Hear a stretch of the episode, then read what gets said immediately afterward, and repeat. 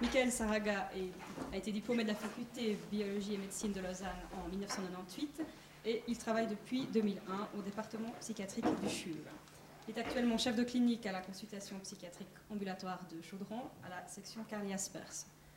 La section Carly Aspers est spécialisée dans les troubles de l'humeur, tels que la dépression, troubles bipolaires, troubles schizoaffectifs bipolaires, spécialisée aussi dans les troubles anxieux, tels que les phobies, troubles paniques ou les TOC, ainsi que les troubles de la personnalité. Ses principaux domaines de recherche d'intérêt sont les troubles bipolaires, la psychopathologie, les approches psycho, euh, psychanalytiques, et il est également très intéressé par l'histoire de la psychiatrie. Bien, merci, euh, merci aussi de l'invitation qui, qui m'honore, je veux dire. Euh, voilà, donc moi je vais parler en tant que, en tant que, clinicien, plutôt peut-être pour, pour amener des questions que, véritablement des, réponses, mais enfin, de dire quelque chose de, ce que la psychiatrie peut-être peut proposer comme discours sur l'émotion. Euh, je voulais commencer peut-être par faire euh, deux remarques, en fait.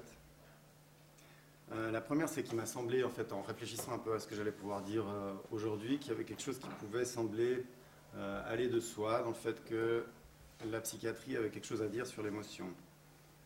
et puis, oui, enfin, un peu l'impression que Aujourd'hui, euh, euh, l'émotion, l'émotion souffrante en particulier, serait euh, assez volontiers perçue comme l'objet du, psychiatre, hein, un peu comme le cœur serait l'objet du cardiologue. Ça, ça va un petit peu à, à, l'inverse de ce que disait le professeur Georgiev tout à l'heure sur l'idée de, l'objet de la psychiatrie comme trouble des conduites. Enfin, il me semble que depuis, en tout cas quelques dizaines d'années, comme ça, on observe une, une sorte de, montée en puissance, disons, de, l'émotion comme objet de la psychiatrie. Euh, or, euh, si on accepte cette première hypothèse, en fait, euh, ça n'a pas toujours été le cas. notamment, on peut penser que la psychiatrie qui, au XIXe siècle, se constitue comme, comme aliénisme, voyait plutôt son, objet justement dans les troubles, les désordres de la raison ou les désordres du comportement. Et que euh, même si on pense à Freud, par exemple, euh, qui euh, attache une grande importance à l'émotion, il, lui accorde plutôt une, importance causale, disons, l'émotion jouerait un rôle dans le processus qui amène aux troubles psychiques, mais c'est pas l'émotion troublée, disons, qui constitue son, objet premier. Si on pense à l'hystérie, par exemple, qui est vraiment l'objet sur lequel il construit la psychanalyse, c'est plutôt finalement un trouble moteur ou sensoriel qu'un trouble de l'émotion euh, euh, directement. Enfin, je ne veux pas dire que les, psychiatres ou les psychanalystes du 19e siècle ou de la première moitié du 20e siècle ne s'intéressaient pas du tout à, l'émotion, mais qu'elle n'avait peut-être pas euh, la place qui me semble assez privilégiée qu'elle a gagnée depuis la, la Seconde Guerre mondiale. Alors, si on, accepte cette première hypothèse, moi j'en viens peut-être à une seconde, qui est de se demander au fond pourquoi euh, c'est le cas, et il me semble que ça a peut-être un rapport avec quelque chose que euh, Alain Ehrenberg a décrit dans un ouvrage qui s'appelle La fatigue d'être soi, qui traite de la question de la dépression au fond, et où il essaie de montrer que la dépression a pris euh, dans l'après-guerre une place progressivement toujours plus importante, à la fois dans le, dans le champ social et dans le dans le champ psychiatrique pour toutes sortes de raisons, euh, donc des déterminants multiples. Et ça m'a amené à cette idée que euh, cette place privilégiée de l'émotion aujourd'hui, il me semble, comme objet de la psychiatrie, relève peut-être plutôt de, déterminants multiples et complexes et pas nécessairement d'un d'un savoir spécifique que les psychiatres auraient développé ces dernières années et qui les légitimerait en fait à tenir un discours sur l'émotion. C'est-à-dire qu'au fur et à mesure que j'essayais d'articuler un propos, je me rendais compte que ma légitimité comme clinicien, euh, même si je suis euh, spécialiste, si on veut, des troubles de l'humeur, euh, était finalement quelque chose d'assez discutable. Enfin, je vais quand même essayer de dire quelque chose. Voilà, la deuxième précaution, c'est que je donne ici que mon avis. Hein, je ne crois pas qu'il y ait un, discours de la psychiatrie sur l'émotion, et ça, ça n'engage que moi. Donc après ces, précautions, euh, je, vais parler un peu de l'émotion euh, par rapport à la place qu'elle occupe dans le, dans le processus diagnostique, si on veut. Hein. C'est ce que j'ai appelé l'émotion symptôme. Donc j'ai procédé comme ça. Hein. Je, suis allé voir dans, les classifications psychiatriques contemporaines les principales entités euh, reconnues. Il y, a, quelques choses plus exotiques que j'ai omises, mais disons là, grosso modo, il y a le gros de la, psychopathologie, de la nosologie classique. Et puis je suis allé chercher, au fond, qu'est-ce qui se disait de l'émotion, qu'est-ce qu'on repère dans les critères ou dans la description du tableau clinique. Et puis ce qu'on remarque euh, assez facilement, c'est que finalement, pour quasiment toutes les grandes entités, il y a quelque chose qui est dit euh, d'une perturbation émotionnelle. Je ne vais peut-être pas euh, dans tout le détail, mais voilà, par exemple pour la schizophrénie, on parle d'émoussement affectif, d'anédonie ou d'inadéquation de l'affect, ou bien pour la manie, d'élévation de l'humeur, euh, d'humeur euphorique ou d'irritabilité. Et on trouve au fond pour quasiment chaque tableau clinique quelque chose qui touche, disons, au domaine émotionnel, avec peut-être deux exceptions sur lesquelles je fais un commentaire, parce que pense que ça a un certain intérêt. Euh, l'anorexie, euh, pour laquelle la seule, la seule mention d'un aspect affectif ou émotionnel, ça serait la peur intense de prendre du poids, maintenant c'est déjà quelque chose qui n'est pas très émotif, on pourrait dire.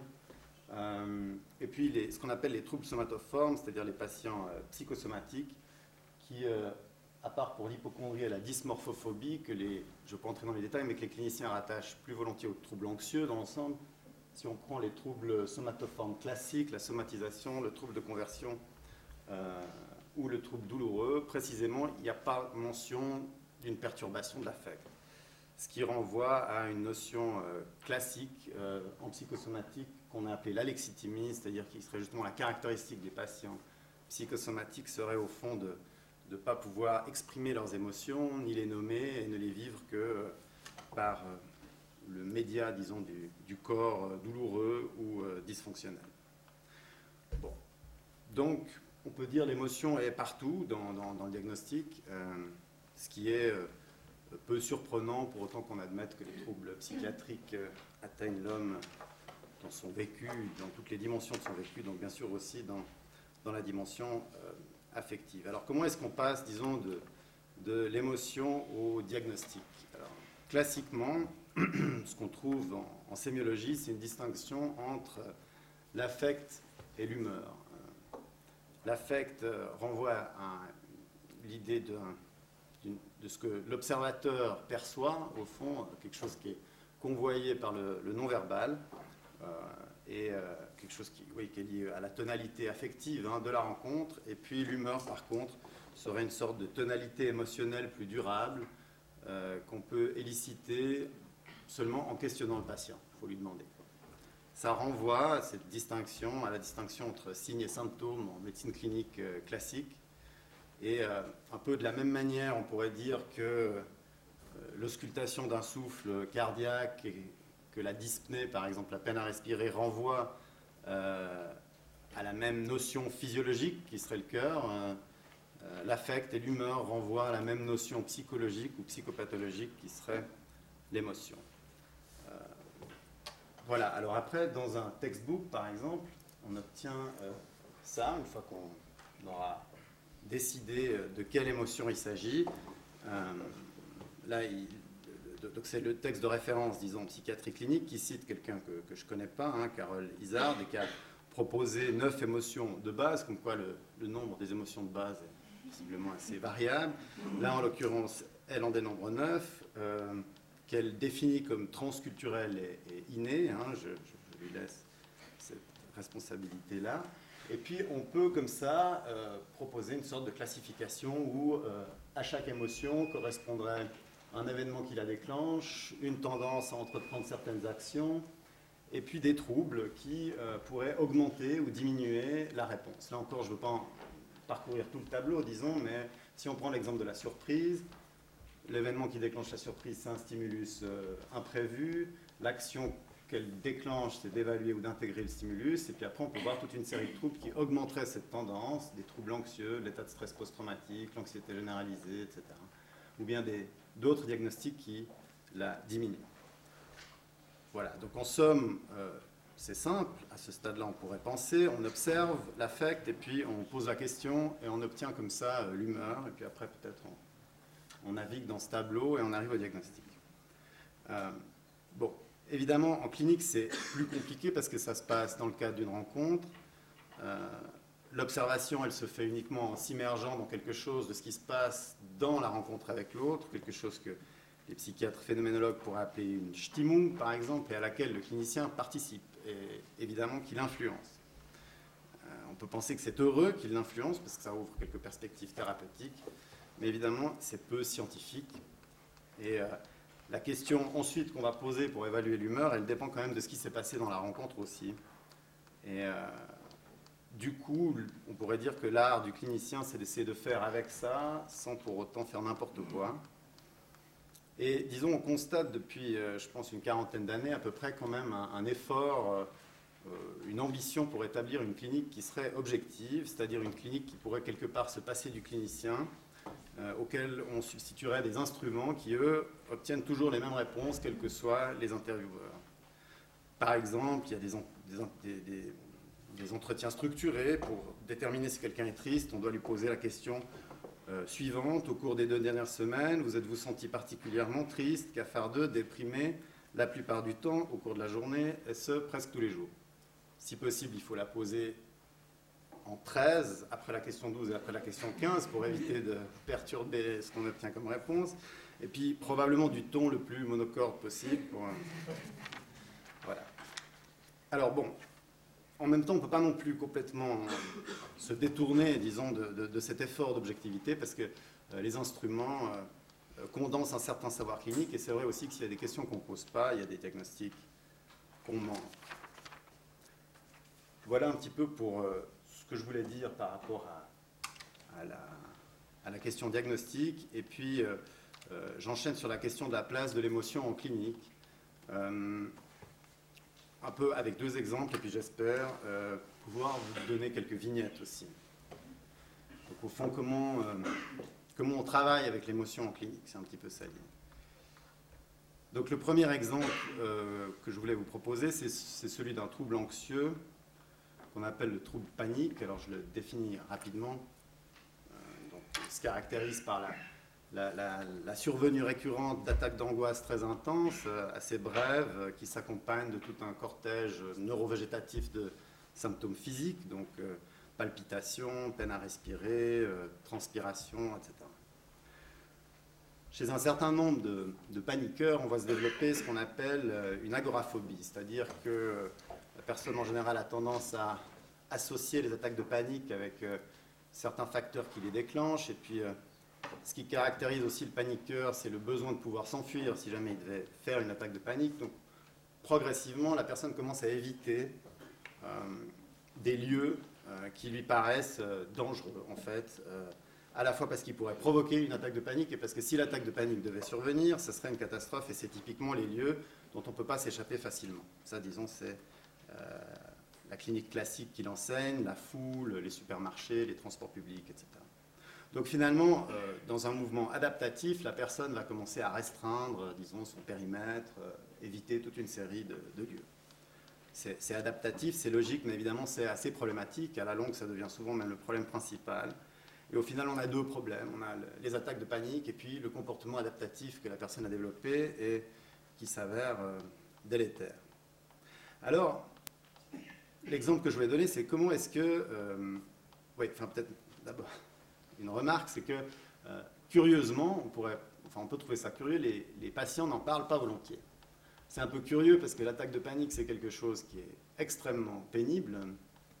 Et donc on pourrait s'attendre à ce que quand ils vont voir un médecin ou un psychiatre, ils en parlent de ça parce que c'est quand même ce qui est le plus, euh, le plus gênant. L'agoraphobie, ça pourrit la vie de façon très significative. Là aussi, on pourrait s'attendre à ce qu'ils en parlent. Assez curieusement, beaucoup de patients n'en parlent pas. Alors on peut se demander pourquoi. Il y a au fond, il y a deux, hypothèses. D'un côté, on peut imaginer une certaine honte, une certaine méfiance par rapport au thérapeute, une crainte d'être jugé ou critiqué, ou quelque chose qui touche à la relation. Disons, hein. on peut imaginer que si la relation est de meilleure qualité, petit à petit, la personne va pouvoir s'ouvrir. Je pense qu'il y a un deuxième aspect qui joue là, et c'est l'évitement, hein, cette stratégie adaptative que l'anxieux a adoptée, qui fait qu'il va euh, éviter euh, euh, même de penser aux attaques de panique, donc d'en parler évidemment, ce qui, ce typiquement, les patients anxieux passent beaucoup d'énergie à ne pas penser à, l'objet de leur angoisse, ce qui est une bonne façon d'y penser en fait tout le temps. Et puis, bien sûr, de s'en ouvrir au psychiatre, c'est se confronter au risque de devoir changer son, comportement. Voilà, donc un exemple, ça serait... Euh, oui, et la, question alors, c'est comment cet évitement-là s'actualise dans la clinique, au fond. Hein, difficile pour la personne de s'en ouvrir, et comment est-ce qu'il peut se manifester en clinique? Alors, je, vous propose un exemple d'un agoraphobe à qui un de ses amis euh, propose d'aller voir le dernier James Bond. Alors, pour un, pour un agoraphobe, c'est une très mauvaise soirée qui s'annonce, il faut prendre le métro, aller au cinéma. Donc, chercher à éviter ça, il doit, il doit décliner l'invitation. Alors il y a tout un spectre de réponses possibles. Il peut euh, être très conscient de ses troubles et les assumer intégralement, et puis dire je suis désolé, je suis agoraphobe, je ne supporte pas. Voilà. C'est plutôt rare. Il peut euh, invoquer un prétexte, j'ai le rhume, ou mentir, je l'ai déjà vu, quelque chose comme ça, pour éviter, disons. Après, on peut monter un petit peu dans des réactions plus agressives. Il peut dire j'aime pas le cinéma, euh, désolé, je déteste ça. Il peut même le penser sincèrement, parce qu'il va plus au cinéma depuis des années. Ou bien, il peut monter encore d'un cran, dire James Bond c'est nul, j'aime pas James Bond. Ou alors, ça peut aller encore un peu plus loin, il peut même agresser la personne qui lui propose, hein, en disant du genre comment tu peux aller voir un film aussi nul, etc. Donc on voit comment de l'angoisse, on peut en arriver à des manifestations finalement agressives. Et euh, en clinique, il y a beaucoup de patients dont on taxe en premier le mauvais caractère. Au fond, c'est la première chose qu'on repère. On leur pose un diagnostic de caractériel ou de trouble de la personnalité, alors qu'en réalité, ce qui est derrière, c'est l'anxiété.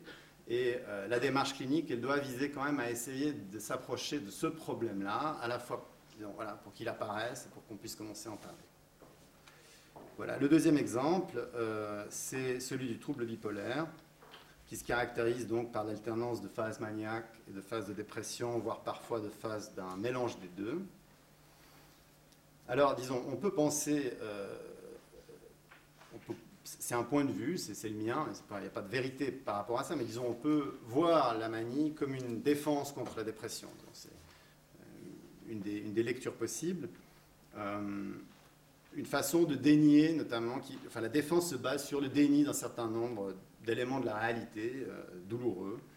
Euh, le plus typiquement, euh, le maniaque, par exemple, dit qu'il va très bien, alors qu'en fait, il est au début d'une rechute d'une maladie qu'il connaît bien et qu'autour de lui, tout le monde s'inquiète et qu'il revoit le psychiatre qui lui dit Vous êtes en train de décompenser. Et il va continuer à affirmer qu'il va très bien. Alors, ce n'est pas complètement faux, disons, peut-être qu'il se sent bien, mais pour affirmer qu'il va très bien, il doit dénier toute une, toute une série d'éléments de la réalité. Néanmoins, même dans les phases maniaques en général, il y a toujours des moments comme ça euh, où, les affects dépressifs apparaissent, où ils sont, euh, ils sont cachés un peu dans les interstices comme ça de la manie, mais ils apparaissent. Et euh, à mon avis, en clinique, ce qu'on doit essayer de faire, c'est de, de, se saisir un peu de ces opportunités pour pouvoir établir une alliance avec le patient plutôt sur la réalité qui en général est assez triste et pas sur le, sur le déni. Voilà, alors, maintenant j'ai préparé. D'accord, alors je vais plutôt prendre l'autre parce qu'elle est plus. Je, veux juste prendre la plus illustrative. Ouais, celle-là est peut-être un peu plus illustrative. Donc, ça, c'est un, verbatim hein, d'un entretien qui démarre comme ça. Euh, les thérapeutes essaient de poser une question faire le point par rapport à la patiente coupe la parole. Je, vais vous la lire, hein, parce que comme je l'ai en tête, ça permet de donner un tout petit peu quelque chose de la tonalité. Donc elle commence comme ça, je ne suis pas très contente, les médics ça ne marche pas, on ne parle que des médics. J'ai fait des années de, thérapie analytique, j'ai fait une fois pendant six ans avec quelqu'un, puis après j'ai fait deux, trois ans avec d'autres thérapeutes, où j'ai un peu pas mal changé, parce que j'ai jamais trouvé quelqu'un avec qui faire un vrai transfert. Ou bien je fais un transfert négatif. Au bout d'un moment, j'en ai marre. Et puis j'ai l'impression que la personne comprend que dalle mon cas. Et ça, c'est un drame parce que je n'arrive pas à me soigner. Alors j'ai essayé de prendre des médicaments parce que j'ai eu quelque chose de très dur qui m'est arrivé. Je suis parti au Canada en 2005 et quand je suis rentré, j'avais plus d'appartement parce que la personne qui louait n'était pas officielle, officiellement sous-locataire. Et donc il n'a pas payé les trois derniers mois. Et quand je suis arrivé, c'était une procédure d'expulsion. J'ai passé une année sans appartement chez les gens. Et puis là, on m'a trouvé un appart de secours depuis le début de l'année. Ça va faire presque un an qu'ils m'ont trouvé et c'est hyper petit. Alors je ne peux, pas peux pas peindre, je ne peux plus travailler, c'est difficile pour moi. Moi je travaille par, par saccade, voilà. Je peux travailler pendant un moment et après je m'arrête. Pendant des années, si j'ai en plus, si j'ai pas d'atelier, je ne peux pas travailler parce que je suis à l'AI, donc euh, pension d'invalide. Je ne peux pas louer un atelier en plus de l'appartement. Là, ce que j'ai noté en gras, c'est, disons, les affects dépressifs qui sont très visibles, je pense, hein, euh, par rapport à, à, ce qui est difficile dans sa situation. Donc elle continue, je le mets en italique, elle devient un peu projective, hein, c'est-à-dire qu'elle se défend contre cette dépression un peu en, imputant ça à, l'extérieur. Il me loue pas d'atelier, alors je ne peux plus travailler. Et la seule chose qui pourrait me sauver, ça serait de peindre. C'est le seul moyen. Et je vois bien que si je ne fais pas ça, c'est marche ou crève. Donc les médicaments, ils ne me donnent pas. Ils, me calment, ils calment effectivement certaines angoisses. Je suis moins angoissé que ce printemps, ça va un peu mieux. Mais par contre, je ne suis pas capable de me lever avant 2, 3, 4 heures de l'après-midi pour chercher un appartement. Parce qu'en plus, je sors, j'ai une vie sociale quand même, et puis j'ai plein d'amis, et tout ça. Et puis je dois boire mon verre, je fume des joints. De toute façon, j'essaie d'exister autrement que par le travail. Et puis moi, j'aimerais une thérapie qui m'aide à changer mon comportement. C'est pour ça que j'ai pensé à la thérapie cognitivo-comportementale. Parce que ce que je veux changer, c'est me lever plus tôt, aller travailler normalement. Il y a un truc bien qui s'est passé, c'est que j'ai un ami qui a un bureau de 160 mètres carrés, qui m'a laissé une place pour peindre. Donc là, on voit comme elle se remonte un peu sur des idées. Donc j'ai amené toutes mes affaires là-bas, j'ai fait trois peintures hier, elles sont nulles. De nouveau, la dépression revient. C'est perceptible dans l'entretien, ça, hein, mais ça va un peu vite, disons. Euh, mais de toute façon, ça fait des années que j'ai pas peint. Un thérapeute heureux essaie de dire quelque chose de positif. D'accord, c'est quand même la première fois que vous avez repeint depuis. Il se fait couper la parole. Oui, non, j'ai fait des tentatives par petits moments, mais là, ça faisait longtemps que j'avais pas peint. Et donc, je vais recouvrir parce qu'elles sont nulles. Mais c'est pas grave, ça commence comme ça. Et puis, j'ai pu re-regarder mes peintures que j'avais faites pour mon exposition en 2002. J'ai fait deux expositions, une en 97, une en 2002. Puis ensuite, elle va continuer à raconter le succès qu'elle a eu avec ces expositions, les bonnes critiques qu'elle a eues, etc. voilà, c'est un exemple qui montre un peu ce va-et-vient entre la dépression euh, et, et, la manie chez une patiente qui en réalité là est dans un état mixte. Et disons, je pense qu'en clinique, il s'agit d'essayer quand même de pouvoir en placer une, ce que mes collègues n'ont pas réussi à faire là, pour essayer de prendre les moments où il y a un affect dépressif pour pouvoir la, trouver là où elle est dans la réalité. Parce que si on commence à parler avec elle des bonnes critiques qu'elle a eues pour ses expositions il y a plusieurs années, on ne va pas réussir, disons, à poser un cadre de travail. Voilà, je m'arrête en fait, je pense. Je peux montrer la dernière, elle est très courte. Bon, alors je montre la dernière, elle est très courte. C'est ça. Ça, c'est un extrait de psychothérapie. C'était plutôt pour ouvrir sur la question de la place de l'émotion par rapport à la, thérapie. Euh, donc ça, c'est une patiente en psychothérapie. Là, ça prend à peu près un quart d'heure de la séance. Hein, c'est dix phrases, donc le rythme est extrêmement lent. Hein, il y a beaucoup de silence. Euh, donc elle commence comme ça. Vous attendez toujours que ce soit moi qui parle. C'est fatigant. De quoi vous voulez qu'on parle? Peut-être de ce qui vous rend nerveuse si vous êtes nerveuse. Oui, je suis hyper nerveuse. Oui. Quand je suis nerveuse, j'ai de la peine à parler. Oui. Je me sens, je ne sais pas, très triste, très détestable. Il faut imaginer que là, il y a déjà cinq minutes qui ont passé. Hein. C'est vraiment très très lent et très tendu. Hein. Hmm. J'ai même mal au ventre, mal à l'estomac, j'ai mal partout. Vous me dites que vous êtes détestable et en même temps, vous me dites que vous souffrez. Et bien sûr, ça me fait penser à votre téléphone de vendredi. Je ne peux pas vous raconter le téléphone de vendredi. Euh, c'est exactement ça. C'est-à-dire, D'abord, la façon dont j'ai agi vis-à-vis de vous, et de deux, que je n'ai pas arrêté de vous demander pardon, pardon. Ça m'a rappelé des. Qu'est-ce que ça vous a rappelé? Quand mon père, il prenait ma jambe pour un cendrier, et que je lui demandais pardon, pardon. Et je ne savais même pas pourquoi. il y a même l'émotion chez moi qui remonte, en souvenir de cette séance. Donc évidemment, l'émotion. Euh, mais après, la question de savoir qu'est-ce qu'on en fait, et comment elle devient thérapeutique, c'est une autre question que je ne me suis pas permis d'aborder là. Voilà.